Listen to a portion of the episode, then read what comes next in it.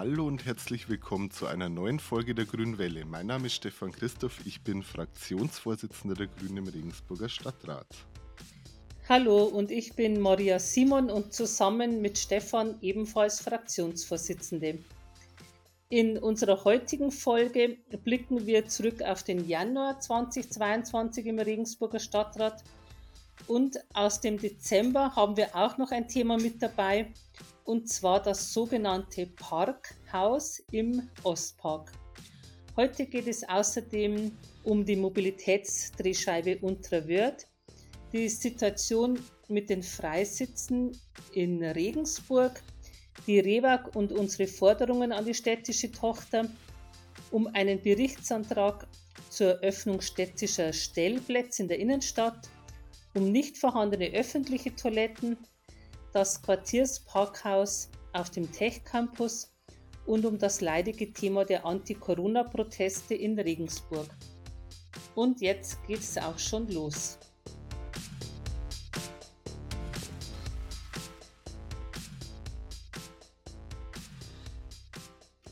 Ja, Ende letzten Jahres hat die Koalition Unterstützung für das Projekt Parkhaus gezeigt. Dabei geht es nicht wie meistens bei der Grauen Koalition darum, noch mehr öffentlichen Raum für parkende Autos herzuschenken. Nein, unser Stadtratskollege Jakob Friedl will unter dem Namen Parkhaus ein Gemeinschaftsprojekt im Ostpark auf die Beine stellen. Das nötige Geld dafür soll im nächsten Haushalt eingestellt werden. Daniel GT, ähm, unser Stadtratskollege, ist an dem Projekt näher dran. Daniel, wie geht es damit weiter und was ist seit dem Antrag der Koalition passiert?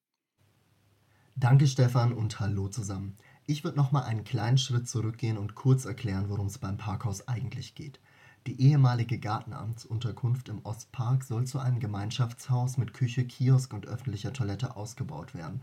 Doch nicht irgendwie, sondern im Rahmen einer partizipativen Kulturbaustelle, also einer Baustelle zum Mitmachen.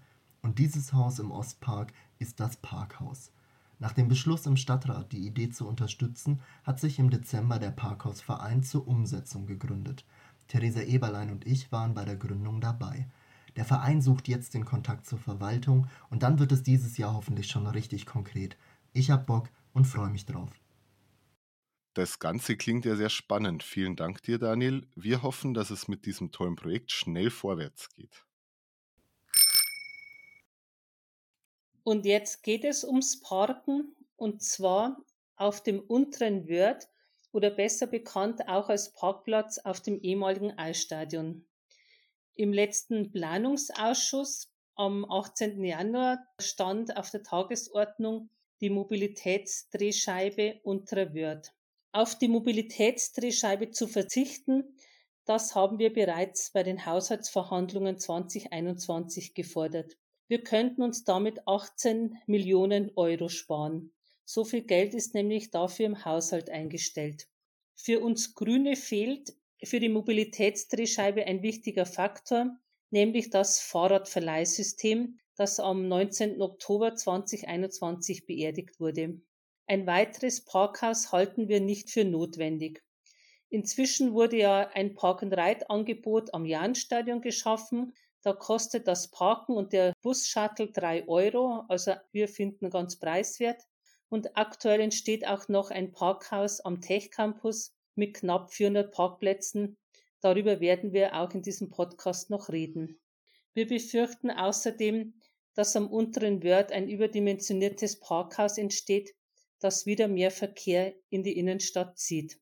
Stattdessen haben wir die Idee eingebracht, diesen städtebaulich interessanten Ort vorerst nicht zu bebauen und die Parkplätze so zu belassen. Die zukünftigen Generationen können dann diese Stelle nutzen für ihre Ideen und einige Ideen gibt es ja bereits, wie man zum Beispiel auch im Entwurf des Regensburg-Plan 2040 lesen kann. Zum Beispiel ist da von einer Kunsthalle die Rede oder von einem Kulturzentrum mit Konzerthalle.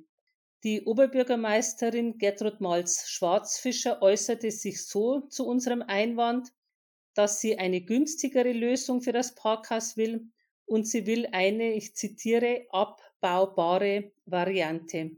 Allerdings liegen noch keine konkreten Pläne vor. Wir sind gespannt. Aktuell gibt es in Regensburg eine Petition zum Erhalt der Freisitze in der Gesandtenstraße und am Ölberg. Stand jetzt, als wir die Folge aufnehmen, 2901 Unterstützende. Schon im Dezember ist die Verwaltung beauftragt worden, dass man eine dauerhafte Lösung für den Umgang mit den Freisitzen erarbeitet. Wir als Fraktion sprechen uns für den Erhalt der Freisitze in der Gesandtenstraße und am Ölberg aus, aber auch für die ganze Altstadt. Das haben wir auch schon am Anfang dieser ganzen Debatte gesagt. Die Freisitze zeigen uns, welche Chancen eine Umnutzung von Straßenraum nämlich bringt. Sie erhöhen die Aufenthaltsqualität enorm, auch weil vor der Dreifaltigkeitskirche jetzt keine Autos mehr parken. Mit den neuen Freisitzen wird die Stadt Regensburg auch endlich ihrem Ruf gerecht als äh, in Anführungszeichen nördlichste Stadt Italiens, weil die Freisitze laden einfach dazu ein, unsere Stadt und die Plätze zu genießen. Ähm, ich glaube auch, die letzten zwei Jahre haben gezeigt, dass der öffentliche Raum in der Altstadt mehr kann, als bloß Parkraum zu sein. Viele RegensburgerInnen haben die Belebung der Plätze in unserer Stadt durch die neuen Freisitze mit ganz viel Freude angenommen. Trotzdem muss es in unserer Stadt auch weiterhin Plätze geben, die nicht bloß gastronomisch bespielt werden, sondern auf denen man sich auch ohne Konsumzwang aufhalten kann. Da werden wir auch weiter darauf achten. Zum 1. Januar 2022 hat die REWAG die Stromversorgung für ihren gesamten Privat- und Gewerbekundenbereich auf Ökostrom umgestellt. Erfreulicherweise, anders als zuerst zunächst von uns in der Pressemitteilung angemerkt, handelt es sich hier um 100% zertifizierten Ökostrom für den Privat- und Gewerbebereich. In unserer Pressemitteilung haben wir den dringenden Transformationsbedarf der REWAG angemerkt. Denn der Privat- und Gewerbebereich macht nur 33 Prozent des Stromabsatzes der REWAG aus. Rund 67 Prozent liegen bei Großkunden. Im Gesamtstrommix ist der Anteil fossiler Energieträger immer noch deutlich zu hoch. Der Wärme- und Energiesektor in Regensburg macht 80 Prozent des CO2-Ausstoßes aus.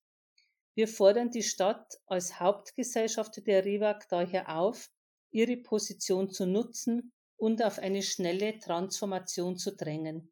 Wir brauchen dringend verstärkte Anstrengungen beim Ausbau von erneuerbaren Energien, die wir eben selbst erzeugen müssen.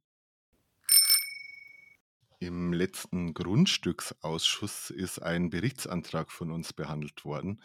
Ähm, dort bitten wir die Verwaltung um einen Bericht über die Zahl und die Lage von städtischen Stellplätzen in der Innenstadt. Außerdem soll sie prüfen, welche dieser Stellplätze an Wochenenden und an Feiertagen für die Allgemeinheit aufgemacht werden können. Daniel, du nochmal, hallo, du hattest die Idee zu dem Antrag und hast ihn federführend verfasst. Was ist denn der Hintergrund von dem Antrag und wie soll es jetzt damit weitergehen?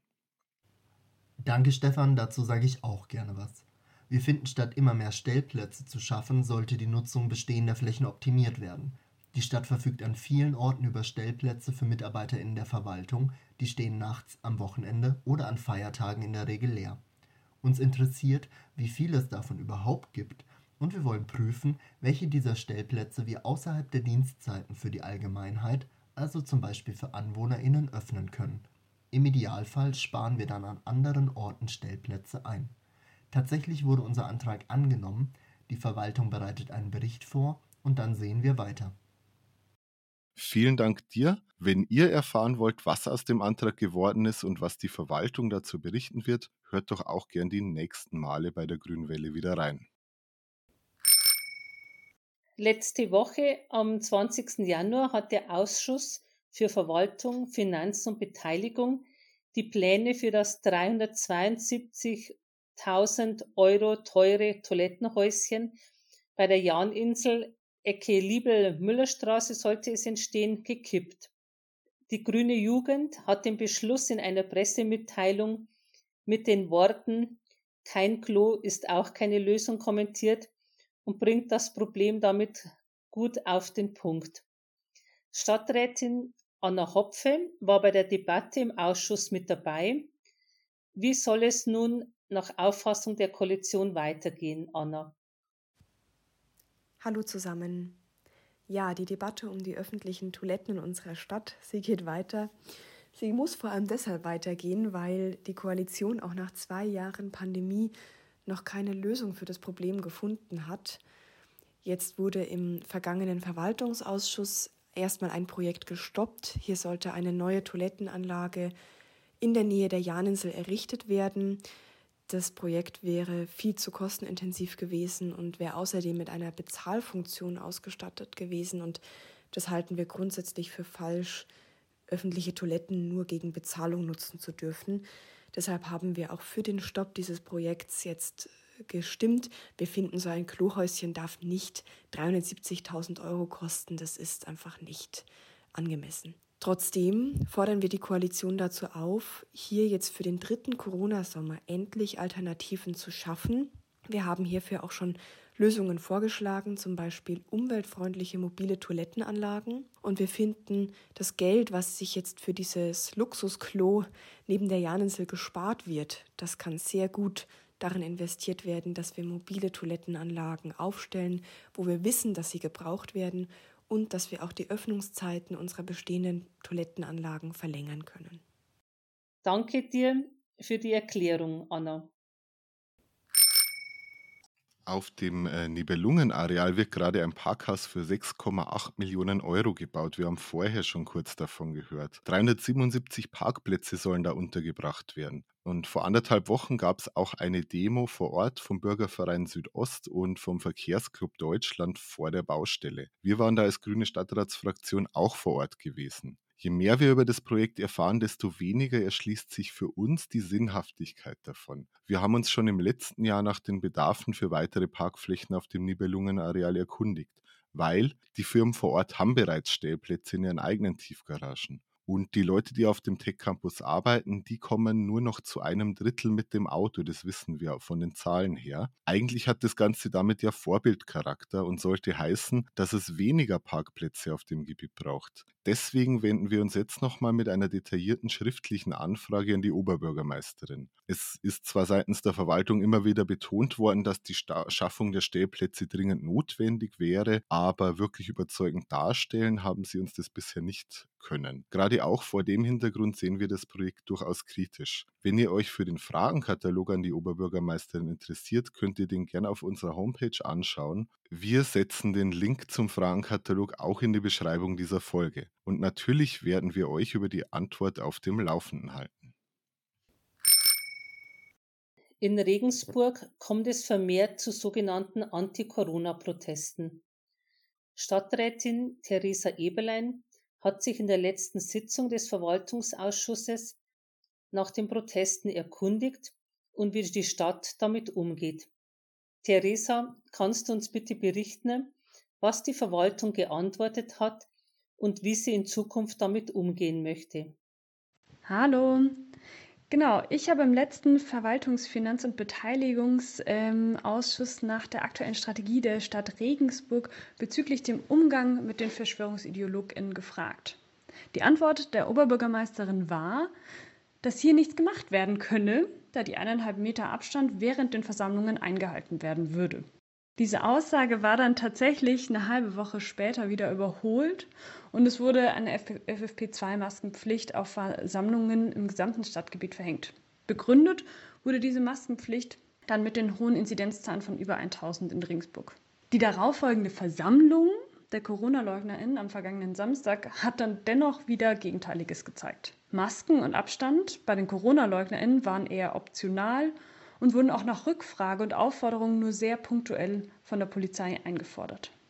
Meiner Meinung nach braucht es eine klare Ansage und Rückgrat der Politik, diese Maßnahmen einzufordern. Es kann nicht sein, dass der Rechtsstaat vor Rechtsradikalen einknickt und sie unwidersprochen gewähren lässt. Denn klar ist, die Versammlungen sind ein Sammelbecken der rechtsradikalen Szene. Von den Grauen Wölfen über die AfD bis hin zum Dritten Weg ist alles mit dabei. Und an der Stelle muss für alle klar sein, wer mit Rechten marschiert, hat nichts kapiert. Vielen Dank für deinen Bericht, Theresa. Ja, wenn ich da auch noch kurz einhaken kann, ähm, die Sitzung war durchaus interessant. Auch, dass der Koalitionsstadtrat Christian Janele in der Sitzung erzählt hat, er wäre mal in Anführungszeichen zufällig bei einer dieser unangemeldeten Corona-Demos mitgelaufen. Ich finde, solche Aussagen verharmlosen und normalisieren halt diese Veranstaltungen, die immer wieder rechte und verschwörungsideologische Einschläge haben. Aber damit auch Schluss für heute. Das war's schon wieder. Wir hören uns hoffentlich am 16. Februar schon wieder. Dann wollen wir mit spannenden Gästen über die Stadtbahn in Regensburg sprechen und darüber, warum wir sie für die Verkehrswende in der Stadt dringend brauchen. Bis dahin eine gute Zeit und bleibt gesund. Ciao, bis zum nächsten Mal.